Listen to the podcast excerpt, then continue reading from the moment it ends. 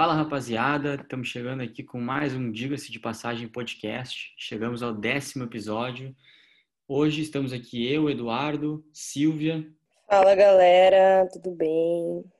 Elis. Fala gurizada, vamos para mais um aí, Diga-se de Passagem. E o Lucas. Fala rapaziada, 11 jogos ali. Acho que dá mais, hein? Então hoje estamos com o time completo. Hoje vamos falar do Grenal, que aconteceu nesse sábado, às 17 horas, na Arena. Um jogo que teve duas expulsões, lances bizonhos, mas foi um Grenal que, para mim, foi melhor do que nos últimos Grenais. Né? Eu acho que foi um jogo, pelo menos, um pouco mais jogado do que o Grenal pela Libertadores, no estádio Beira-Rio. E tivemos gols, mais um gol de PP e um gol dele, Thiago Galhardo. Lucas, o que, que tu achou do jogo? Cara, uh, te falar que quando começou o jogo, eu esperava, eu esperava que fosse desses 11 jogos aí, tirando aquele da Libertadores, que o Inter fez um bom jogo, até mereceu ganhar em determinado momento do jogo. Eu pensei que nos primeiros 5, 6 minutos que, que iria queria que poderia dar Inter, que o Inter poderia quebrar essa escrita, esse jejum de, de vitórias em, em Grenais. Uh, só que daí ali a gente viu a diferença, quando o Inter tentou fazer justamente aquilo que o Grêmio fez no Beira-Rio na quarta-feira, pela Libertadores, que foi marcar a pressão, marcar alto, marcar em cima dos volantes e, do, e dos zagueiros para não conseguirem sair com a bola, se fez a diferença em triangulações rápidas. Tudo que o Inter não tem no seu elenco, o Grêmio tem de sobra, que são a questão dos pontas e da velocidade dos laterais, o que fez a diferença total uh, nesse jogo. O Grêmio, quando pressionou alto, o Inter não conseguia sair lá no Beira-Rio, naquele jogo da Libertadores, como a gente bem viu, tanto que tinha uma posse de bola, como a gente disse aqui depois, na, logo depois do jogo, foi uma posse de bola mentirosa de certa forma, pois eram principalmente toques entre os seus zagueiros e lateral para voltando para zagueiro e volante voltando lá para trás. Então, e é a diferença que tem do Grêmio, o Grêmio que tem dois bons laterais, o direito e o esquerdo. Uh, o, o Cortez, por mais que seja contestado, eu também contesto ele em, na relação uh, de não saber cruzar de verdade, ele cruza de cabeça baixa, é patético. Só que ontem ele acabou entregando o jogo, mas a gente sabe que uh, ele geralmente não é um jogador que sempre está uh, atrapalhando na, na, na, parte defensiva. Então, enfim, uh, o que faltou para o Inter na quarta-feira teve de sobra para o Grêmio, que foi saídas rápidas, o que acaba acabando com essa pressão essa marcação-pressão, pois tem saída rápida dos seus dois pontos, o que o Inter não tem, o Grêmio tem. Então, mas eu acredito que o segundo tempo tenha sido um bom, principalmente um muito bom jogo do Grêmio. O primeiro tempo foi mais controlado ali, teve ainda a chance de gol do, do Thiago Galhardo que estava impedido, teve a do Lucas Silva, aí teve a do Heitor que foi a mais perigosa, acho que tenha sido a melhor chance do Inter, tirando o gol, obviamente, a melhor chance do Inter de gol no jogo todo. Uh, e no segundo tempo o Grêmio parece que acordou mais, tentou mais, viu que no primeiro tempo tinha espaço para jogar em cima ali do, do da lateral do Inter. Uh, e foi o que aconteceu, foi por ali que saiu e aí numa bela jogada do PP do do do Alisson com o Alisson, não, foi do PP, do PP com o Diego Souza, o Diego Souza segurou bem a marcação e aí também mais, mais uma vez que, que me cala, mais eu que sou um baita corneteiro chato. O Diego Souza, que eu sempre critico, que quebra diversos contra-ataques, ontem foi mais uma vez importante, já tinha sido importante no gol do PP contra a Católica, ontem foi mais um gol. E em relação ao, ao Cortez, aquele lance, cara, assim, o que mais falar, cara? Eu acho que mais do que o pênalti, que ainda assim foi sem querer, uh, aquela questão ali de espanar a bola, foi chutar a bola em cima do, do, do, jogador do Inter foi ridículo. Ele podia ter chutado para lateral, podia ter levantado a bola e dado um balão para cima. Ele podia ter feito tudo menos o que ele fez naquele lance. Foi assim, foi ridículo, foi de se irritar, foi de chutar a cadeira que eu quase quebrei tudo aqui em casa porque assim não não dá para um jogador uh, de, de série A, um jogador do, do, do, do quilate que tem o tamanho do Grêmio fazer alguma, alguma coisa daquelas é, é ridículo. Uh, eu acho que a gente tem que ter respeito pelo Cortez profissional, que sempre foi profissional e respeitou a camisa do Grêmio, mas como jogador a gente sabe que a gente nunca pôde esperar tanto dele quanto a gente, por exemplo, espera do Diogo Barbosa, que custou 10 milhões de reais e não está sendo colocado para jogar. Por, por, mais que tenha entrosamento do Cortez, que ele conheça o grupo, conheça, ele não conhece o PP, ele não joga tanto assim com o PP. Então, assim, ele não tem um entrosamento 100% com o PP que joga ali do lado esquerdo. Então, eu não vejo problema nenhum de já, já começar na utilização do Diogo Barbosa. O que me incomodou foi a questão dos dois, dois pontos jogados fora em, em, num jogo que o Grêmio jogou bem. Então, o que a gente espera é que o Grêmio continue jogando bem, não sendo só em Grenais, continue jogando bem no Brasileiro. Uh, e agora comece a somar pontos, porque o Grêmio tem apenas 14 pontos, está só na 15 colocação, que é muito pouco para o Grêmio. Então, e a felicidade por continuar aí nessa, nessa, né, nesse, nessa dinastia que vem se vendo em Grenais nos últimos 11 jogos. Eu concordo com boa parte das coisas que o Lucas falou, mas eu acho que, de certa forma, o empate não foi bom para nenhum dos dois, porque o Grêmio tá ainda sofrendo muito na, na tabela do Brasileirão, tá, tá lá embaixo ainda, tá na segunda página, e o Inter ainda se com esse com esse empate se afastou da possibilidade de chegar mais perto do Atlético Mineiro, ultrapassar o Atlético Mineiro. Acho que o de positivo que fica é o Grêmio ter mantido o, a invencibilidade em clássico e o, o Inter ter marcado um gol depois de algum de sete clássicos, eu não me lembro quanto tempo faz, mas se eu não me engano foi no do 1 a 1 ano passado pelo Brasileirão também. Então, acho que os dois técnicos vão acabar se mantendo nisso. Tipo, ah, o, o Renato vai falar do, da invencibilidade, o Cudê vai falar que conseguiu marcar um gol. O Thiago Galhardo, por exemplo, falou na entrevista pós-jogo que ah, o gol uh, abre as portas para a gente tentar uh, acabar com esse jejum de, de vitórias em Grenais, enfim. Mas eu discordo também do que ele falou de que o Inter tinha com, controlado o jogo, porque pelo menos do que eu vi, não, não achei que o Inter controlou uh, totalmente o jogo assim. Achei que em alguns momentos sim, mas boa parte do, do jogo quem teve mais chance foi o Grêmio. Então, acho que do Cortez não tem muito o que dizer, né? Acho que o que o Lucas falou tá completamente certo. Acho que a utilização do Diogo Barbosa é bem importante. E queria destacar que eu achei ótima a atuação do Heitor também. Achei que ele foi muito bem do lado do Inter. E ele está conseguindo substituir bem. Enfim, achei que até ele teve uma, uma possibilidade de gol, se eu não me engano, no primeiro tempo, que foi passou bem perto do Vanderlei, bem perto da goleira também. Então, acho que de certa forma, de positivo foi o que eu disse, né? O Grêmio mantendo a invencibilidade e o Inter podendo ter marcado um gol depois de bastante tempo. Concordo com boa parte do que foi dito aí antes, especialmente quando o Lucas e a Silvia falam de um suposto controle do Inter que tentaram criar mais uma vez, porque vi muita gente falando que o Inter controlou o primeiro tempo, quando na verdade o Inter só teve mais posse de bola. Eu acho que a gente tem que saber diferenciar muito bem o que é controlar e o que é ter mais posse de bola, porque como foi em todos os clássicos nesse ano, em todos os clássicos que eu me lembro, foi o Grêmio dando a bola pro Inter, entregando a bola pro Inter justamente para justamente para explorar essas falhas do Inter, porque o Inter é um time que falta muita objetividade, especialmente quando fica trocando bola ali entre os zagueiros, direto a bola é recuada para o Lomba, o Lomba não é um jogador, não é um goleiro que sabe jogar com os pés, então quando vê já tá dando balão para frente de novo e indo contra, digamos assim, essa, essa filosofia que o Inter tenta implementar de, de sair jogando mais curto, especialmente que o Kudê quer, mas mais uma vez volto a falar da falta de repertório do time do Inter. O time do Inter não sabe lidar com a adversidade quando tem que ter aquele algo a mais, não não sabe lidar, apesar de ter jogado melhor já nessa partida em relação às outras partidas. O Thiago Galhardo, acho que apesar do gol, foi uma das partidas que ele fez abaixo, tomadas de decisões muito erradas, e o PP aí se consolidando mais uma vez num, num clássico Grenal. Acho que também vale destacar a má arbitragem.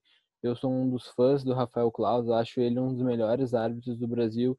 Não acho que o resultado tenha passado diretamente por ele, mas acho que ele teve um erro capital, que foi o que acabou culminando no, no gol do Grêmio, uma falta no Thiago Galhardo lá no campo de ataque, mas que foi também por conta de uma tomada de decisão errada dele a bola acabou sobrando com o time do Grêmio. E também depois, no final do jogo, já numa jogada individual do Patrick, que certamente levaria perigo, estava entrando na área, foi puxada pro, pro Orejuela. Dito isso, feito esse parêntese aí do para falar da arbitragem, mais uma vez a gente pôde ver que a tão pedida zaga Moledo e Cuesta não é a mesma zaga Moledo e Cuesta que a gente viu em 2018. Diego Souza no gol do Grêmio botou os dois na mesma jogada dentro do bolso, engoliu os dois na jogada, deixando o caminho livre pro, pro PP fazer o pro PP fazer o gol do Grêmio.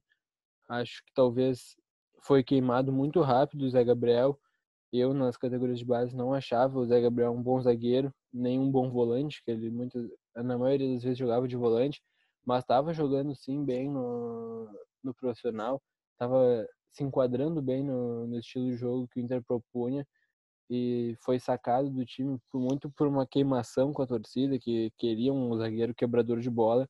E a gente viu aí no gol do Grêmio que talvez não seja isso tão necessário, justamente porque não é o que o Inter tenta apresentar dentro de campo. Então, vale destacar também que finalmente o Inter voltou a marcar gol em Grenal, apesar disso ser muito pouco para um clube do tamanho internacional. É, acho que vocês já falaram muito bem tudo. É, o roteiro para mim seguia o mesmo, né? O Inter com mais posse, principalmente no primeiro tempo, e o Grêmio com as melhores chances. Tanto que o Inter terminou o primeiro tempo sem nenhum chute a gol, se eu não me engano. E até combinar também na expulsão do Musto, né? Mais uma expulsão dele, por mais que seja a segunda. É um jogador que teve já muitos cartões amarelos, já deixou o Inter muitas vezes na mão. Com pênalti no Grenal do Galchão, com expulsão naquele primeiro Grenal do ano e agora expulsão nesse último jogo. Até que o Inter encontra um pênalti muito bem marcado, não tem nenhuma discussão, e o Cortez muda o jogo. É, para mim, o Cudê errou ao demorar para colocar o D'Alessandro na partida. Para mim, faltava muita ambição e criação. Aquela bola que o D'Alessandro lança para o Thiago Galhardo, logo depois da entrada dele, nenhum outro jogador faz. Mas, infelizmente, ele não pode se titular nesse time do Inter.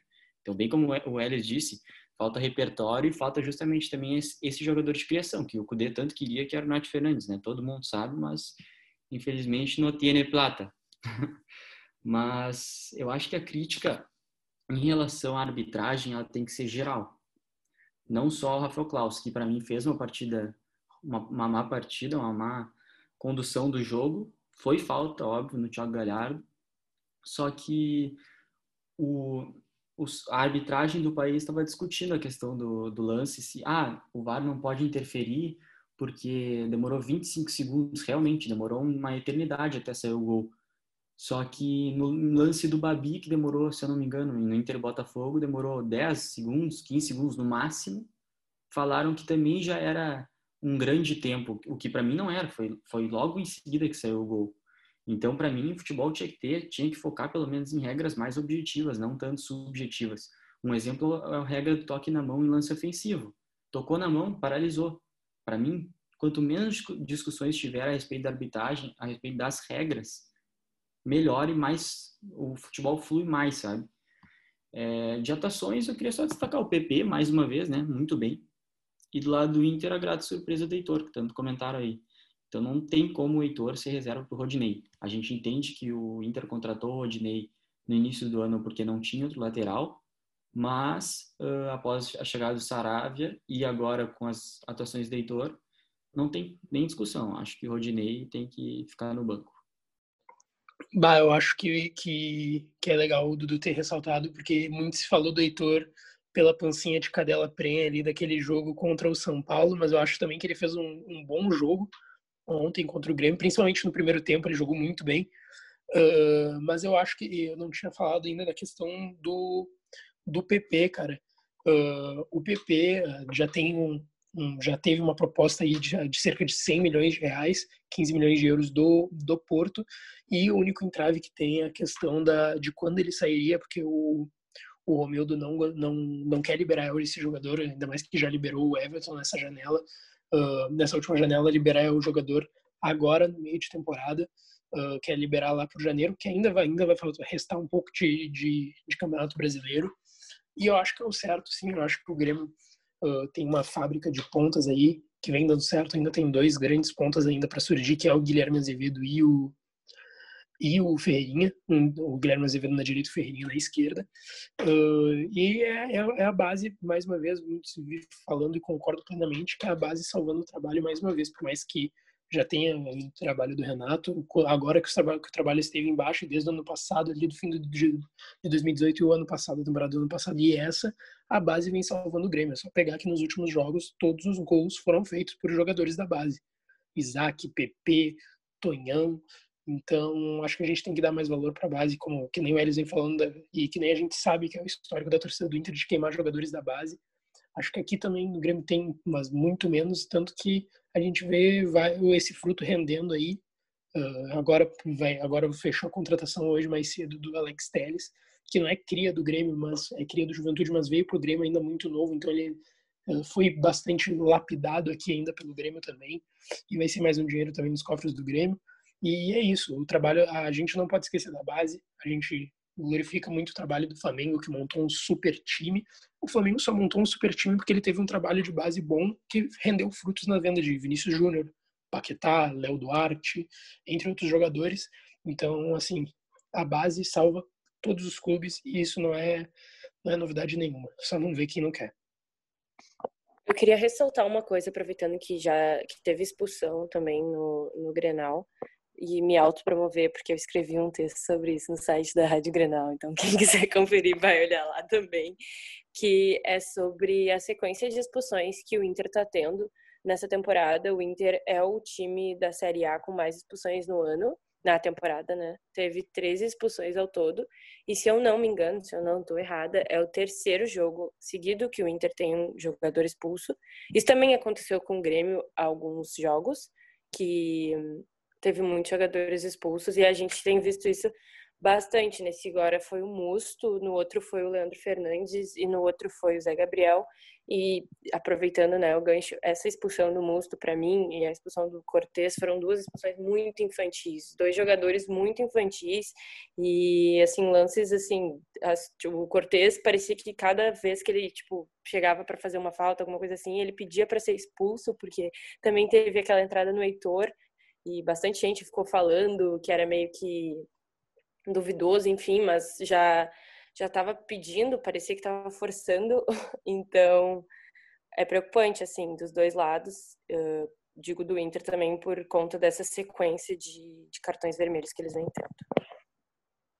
É importante isso que o, que o Dudu falou antes sobre a questão da crítica ser geral, porque concordo 100%. Eu acho que tanto que eu não culpo o Rafael Klaus pelo resultado da partida, acho que ele não interferiu no resultado da partida, até porque não eu sou contra criticar um árbitro específico enquanto a arbitragem no Brasil ainda for amadora, enquanto o cara ainda tiver que dar aula de educação física a semana inteira para fazer uma viagem para apitar uma partida do mais alto nível do futebol nacional.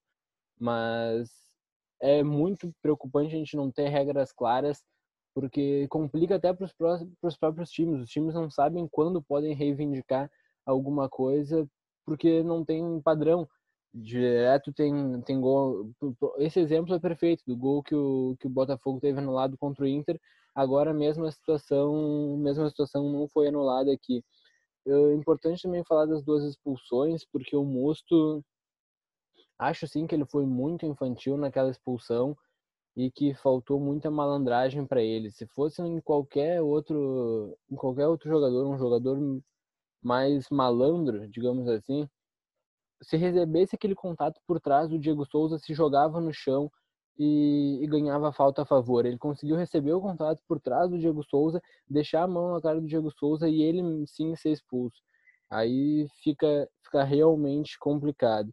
O Cortez, eu até acho que ele foi mais infeliz do que, do que infantil, especialmente no, no que diz respeito ao lance da expulsão. Eu acho que ele entrou completamente sem o tempo da bola, mas me pareceu que foi um lance tão, tão faltoso assim, o lance da expulsão dele. Eu acho que sim, ele foi mais imprudente do que infantil, então acho que ele foi mais infeliz mesmo na situação, apesar de ter tido o lance da falta no Heitor, que ele chegou solando o lateral direito colorado. E aí vale também destacar, como vocês já fizeram, mas além do Heitor, que realmente parecia bastante acima do peso naquele jogo contra o São Paulo, mas a qualidade técnica dele eu acho que nunca questionei. Vale ressaltar também o outro lado da defesa do Inter, o Wendel mais uma vez seguro no lado, no lado esquerdo, em nenhum momento comprometeu, inclusive dá mais qualidade na, nas chegadas à frente. Então acho que apesar de ter sido o Inter em campo com os dois laterais ditos reservas, eles souberam dar uma, uma boa resposta aí, apesar de serem de gerações bem diferentes, né? O Wendel já bem mais experiente, enquanto o Heitor aí subindo das categorias de base Inter. E rapidinho, só para complementar, só para já, já passar também a tabela, mas só para complementar o que o Elis falou da questão do Wendel, tanto ele foi seguro que o Orejuela, que é um jogador que apoia bastante, ele é conhecido por apoiar bastante, às vezes deixar espaços atrás, ele estava apoiando uh, bastante, mas entrando para o meio, tanto que tem uma, uma imagem que pega o Alisson falando com ele, pedindo para ele cortar para dentro, porque pela direita, pela pela lateral, pela direita do Grêmio, lateral esquerda do Inter, não estava conseguindo, conseguindo atacar. Então, corroboro com o que o Ellis falou, que foi uma baita partida do Wendel ontem. Muito seguro. Realmente, é aquilo que a Silvia falou, bem importante, porque além de ter tido três jogadores expulsos, que foram Zé Gabriel contra São Paulo, Leandro Fernandes contra a América de Cali pela Libertadores e agora o Musto pelo Grenal, a média do Inter é essa, é de um expulso a cada três jogos, não três a cada três, né? mas enfim, uma média bem alta. É, sobre perfil de jogador que contrata, eu queria falar, que é exatamente isso, os jogadores que foram contratados pelo Inter, muitos são, têm esse perfil justamente de, de provocar mais amarelos, expulsões, além já de todo o aspecto anímico do grupo, da diretoria, do momento do clube, contando todo o contexto do Inter, que a gente já falou num outro podcast, num outro episódio, é, tudo fomenta esse momento que chegamos do Inter. É, mas é isso aí, vamos ver agora mais uma rodada. O Inter e o Grêmio jogam na próxima, no meio da semana. Inter enfrenta o Red Bull Bragantino, dia 8 de outubro, às 9 horas. E o Grêmio enfrenta o Curitiba no dia anterior, dia 7, às 7h15. Vamos passar aqui a tabela, então, dessa rodada 13 do Campeonato Brasileiro. Tivemos também no sábado Palmeiras e Corinthians. Palmeiras jogou contra o Ceará em casa, no Allianz Parque, ganhou de 2 a 1 E o Red Bull Bragantino recebeu o Corinthians, um jogo 0 a 0 um jogo péssimo para quem gosta Horrível, de futebol. muito feio, meu Deus, eu acho que eu tenho dito isso todo todo final de jogo do Corinthians parece que é exatamente a mesma coisa. Termina o jogo e a gente fica, meu Deus, o Corinthians jogou qualquer coisa menos futebol, porque assim, ó, é sempre um jogo muito feio. O Corinthians tá muito, muito mal nesse nessa temporada. É e diziam que a culpa era do Thiago Nunes, né? Cara, ver o Corinthians jogar, assim, meu, se tu não tiver nada para fazer, é melhor tu ficar sem nada para fazer do que ver um jogo do Corinthians, cara. É ridículo. O, é. é a, a, a, cara do Corinthians é, é um lance que quem não viu, procura aí que vai achar, já deve ter visto no Twitter, que acho que é o Léo Natel. Ele pega uma bola e ele vai dar um bago pra frente, o cara chuta, dá um bago para trás, cara. Ele bota Vilani, a bola genial. área É a coisa mais horrível que eu já vi, cara. Ressaltando um pouquinho rapidinho uma questão do Thiago Nunes, eu acho que muita gente caiu em cima do Thiago Nunes, mas como o Lucas falou, é só para mostrar como o problema do Corinthians não tá no Thiago Nunes. Tipo, é bizarro, assim. O Corinthians saiu o Thiago Nunes e o Corinthians decaiu ainda mais. É bizarro. Uh, então, já hoje, Dudu, domingo. Dudu, só para aproveitar, e agora tu vai falar já de hoje, do domingo ressaltar, tá. especialmente na questão do Corinthians, a diferença que a gente vê do time masculino para o time feminino. Né? O time feminino do Grêmio, do Grêmio, não, do Corinthians, venceu mais uma, se isolou cada vez mais na liderança do Brasileirão Feminino, vencendo por 3 a 0 as bicampeãs mundiais do, do, do São José, lá de São José dos Campos, que é justamente o que a gente não vê no, no Corinthians masculino, né? Continuidade no trabalho, um projeto muito bem feito e bancado pela diretoria, claro, não tem a mesma pressão da torcida, mas a gente vê que dentro do, do próprio Corinthians tem um espelho do que, que se pode fazer para ter bons resultados. Nossa, é um ótimo time. Uh, o Corinthians no campeonato feminino com certeza vai, vai levar esse ano, porque é um time muito sólido, muito consolidado. É, e as jogadoras são, assim, o diferencial, assim, são muito, muito boas mesmo. Bom, então passando já para o domingo, tivemos o clássico carioca Botafogo e Fluminense às 11 da manhã. Um jogo que teve um gol tosco do Fred, que na verdade que o Daronco acabou considerando um gol contra do, do defensor Kevin. E vale também falar do que o Botafogo, junto do Grêmio, ainda tem um empate a mais, mas é o rei dos empates nesse, nesse Campeonato Brasileiro, com, com apenas com apenas 13 rodadas, o Botafogo já tem nove empates no Campeonato Brasileiro, só tem uma vitória, e o Grêmio tem oito empates e tem só duas vitórias. É isso aí, o Botafogo não vence há muito tempo. É, hoje, às 4 horas da tarde, tivemos Flamengo e Atlético Paranaense no Maracanã, 3 a 1 Flamengo que contou com um auxiliar do auxiliar, depois de um jogo épico contra o Palmeiras no Allianz Parque, conseguiu agora uma vitória importantíssima. E tivemos também no mesmo horário Curitiba e São Paulo no Couto Pereira, 1 a 1. A crise aí do Diniz continua solta. Vamos ver Foi bem é polêmico esse jogo, porque teve pênalti, aí ah, disseram que teve pênalti, outro pênalti sonegado para o São Paulo, muito impedimento, assim, foi um jogo polêmico, a arbitragem foi muito utilizada nesse jogo.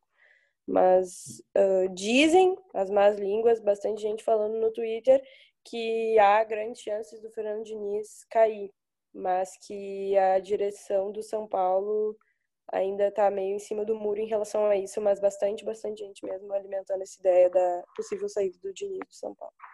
É, o São Paulo que vive mais ou menos o mesmo ambiente que o Inter, né? Além da questão de, de não ter, não vencer algum campeonato há muito tempo, tem eleições esse ano no São Paulo e eu não sei se tem alguma multa em relação à demissão do treinador, mas é a última cartada do, do Leco, né? Então, eu acredito que se o São Paulo continuar assim, o Diniz vai acabar caindo. Do Inter eu já não sei pelo tamanho da multa, né? Mas vamos ver quais serão os próximos episódios. Tivemos às 6h15, um pouco mais tarde, três jogos. Bahia recebeu o esporte e perdeu de 2 a 1 Fortaleza empatou 0 a 0 com o Atlético Goianiense no Castelão. E o Goiás, no jogo de duas expulsões, uma para cada lado e com polêmicas na arbitragem, acabou perdendo para o Santos em casa por 3 a 2. Vocês teriam algo para comentar em relação a esse jogo? O que vocês acharam dos dois lances? Cara, o, o, o Goiás incomodou para um time que está lá atrás, que é a lanterna ainda, teve um gol anulado no, no último, no final do jogo ali nos Apagares Azuis também, no jogo do no jogo do Bahia também teve isso, mas cara, acho que pro elenco que o Santos tem, uh, o Santos vem fazendo um bom trabalho, tá tá em sexto lugar com 20 pontos ali, empatado com o Sport, que está em quinto, que também é uma das surpresas do campeonato. E o Marinho vem jogando muito bem, de novo guardou, de novo fez gol. Uh, acho que o Santos, com o time que tem, vem. É como a gente como eu falei até muitas vezes aqui do Cudê, o Cudê vem tirando leite de pedra e eu acho que o Cuca também, com o elenco que ele tem no Santos. Agora o Sanches também vai ficar um tempo parado, uh, vem tirando leite de pedra e vem fazendo um grande trabalho. É, o Cuca ele tem grande, um papel muito importante no Santos, que ele, além de arrumar o time, ele arruma a casa, né? Um ambiente conturbado, político e, e de gestão mesmo do Santos, ele chegou para acalmar os ânimos e está fazendo realmente um belo trabalho. Mas sobre os lances, eu eu acho que o árbitro pode ter considerado o toque de mão do jogador do Goiás talvez bem involuntário, porque o jogador do Santos que estava em que ele estava se apoiando acaba baixando meio que parecendo uma cama de gato ali, talvez por isso ele não tenha considerado. E sobre o lance da expulsão do Arthur Gomes, jogador do Santos, para mim foi justo. É, ele olha para o jogador e depois dá uma cotovelada. É, e no último, a, o último jogo da rodada, às oito e meia, tivemos Atlético Mineiro e Vasco da Gama, um chocolate, um chocolate do líder, cada vez mais líder Atlético Mineiro, que tem grandes chances de se tornar bicampeão brasileiro, tirar a seca, ser bi pela primeira vez, só para inaugurar, acho que vale destacar que o primeiro gol do jogo, que foi o único gol do Vasco, foi a pintura do jogo, né? Um... Nossa, absurdo falar sobre isso. Que golaço, assim, ó. Absurdo. Bah, o Benítez, aquela bola consciente, aquela bike consciente ali, golaço que pode ser aí talvez um dos gols mais bonitos desse, desse campeonato brasileiro.